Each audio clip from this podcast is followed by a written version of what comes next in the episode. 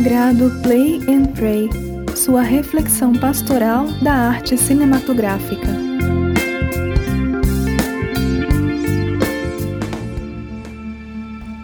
O filme O Preço da Manhã apresenta uma ideia bastante pretensiosa e futurista, mas ao mesmo tempo muito realista sobre os desejos humanos.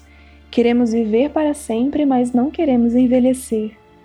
O diretor deixa essa premissa bastante em aberto durante o desenrolar da trama e parte para uma reflexão maior sobre a desigualdade que esse desejo gera, e isso, para alguns críticos, acabou ficando como um ponto negativo dessa obra.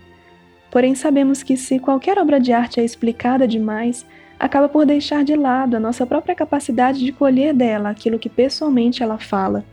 E por isso, acredito que é um filme que vale a pena assistir e se deixar impactar por essa realidade tão misteriosa quanto desejada, que é a eternidade. Ao apresentar o tempo como moeda e um saldo bancário como que cravado na pele como um relógio, o filme oferece duas realidades bastante distintas: os que têm tempo de sobra e os que têm apenas alguns minutos. Os primeiros podem caminhar calmamente, nada como saber que temos tempo para realizar algo com que nos comprometemos para nos acalmar, sabendo que tudo está sob controle. Mas, por outro lado, se a nossa vida dependesse dos próximos minutos, precisaríamos engatar uma corrida desenfreada para alcançar o objetivo esperado. E assim foi, até que alguém se indignou, pois essa diferença parecia não ser justa. O protagonista do filme faz então aquilo que muitas vezes nós temos tanta vontade de fazer: redistribuir o tempo ou a riqueza para que todos pudessem viver o bastante e com o bastante, quase como um Robin Hood do futuro. O preço do amanhã apresenta algumas cenas de ação que podem nos deixar um pouco elétricos ou impactados, mas acredito que isso faça parte da proposta se nos faz movimentar das nossas próprias conformidades. Já ouvimos o ditado: tempo é dinheiro, mas aqui somos levados à reflexão contrária e se o dinheiro, a nossa maior riqueza, fosse na verdade o tempo? E será que na verdade não é muitas vezes? Sabemos que poucos têm muito dinheiro, mas se não tivessem tempo, o que poderia ser feito com tanto? Hoje, mesmo com toda essa situação provocada pela pandemia, podemos pensar o que estamos fazendo com o tempo que sobra mais do que antes. Antes de pensarmos sobre a nossa desigualdade e injustiça social, seria bom pensarmos um pouco como estamos gastando um grande tesouro que temos, que é o nosso tempo.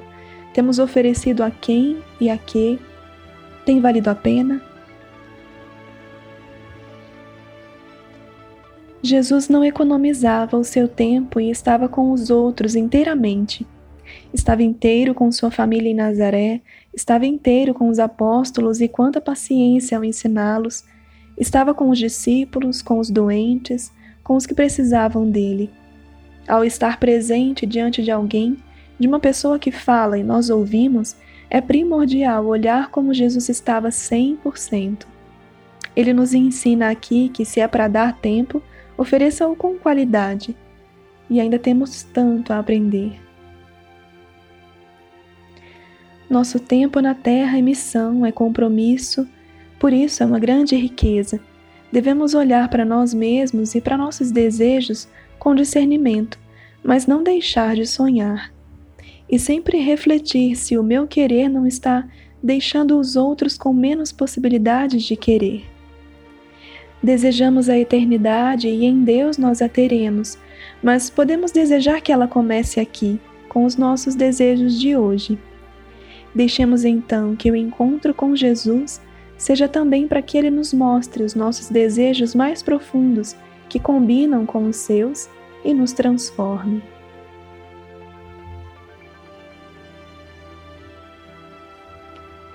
Ó oh Pai, minha existência é minha maior riqueza.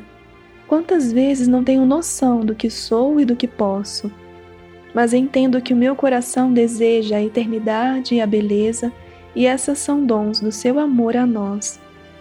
Dai-me a graça de oferecer em gratidão cada minuto e segundo em atenção amorosa a Ti e aos meus irmãos. Amém.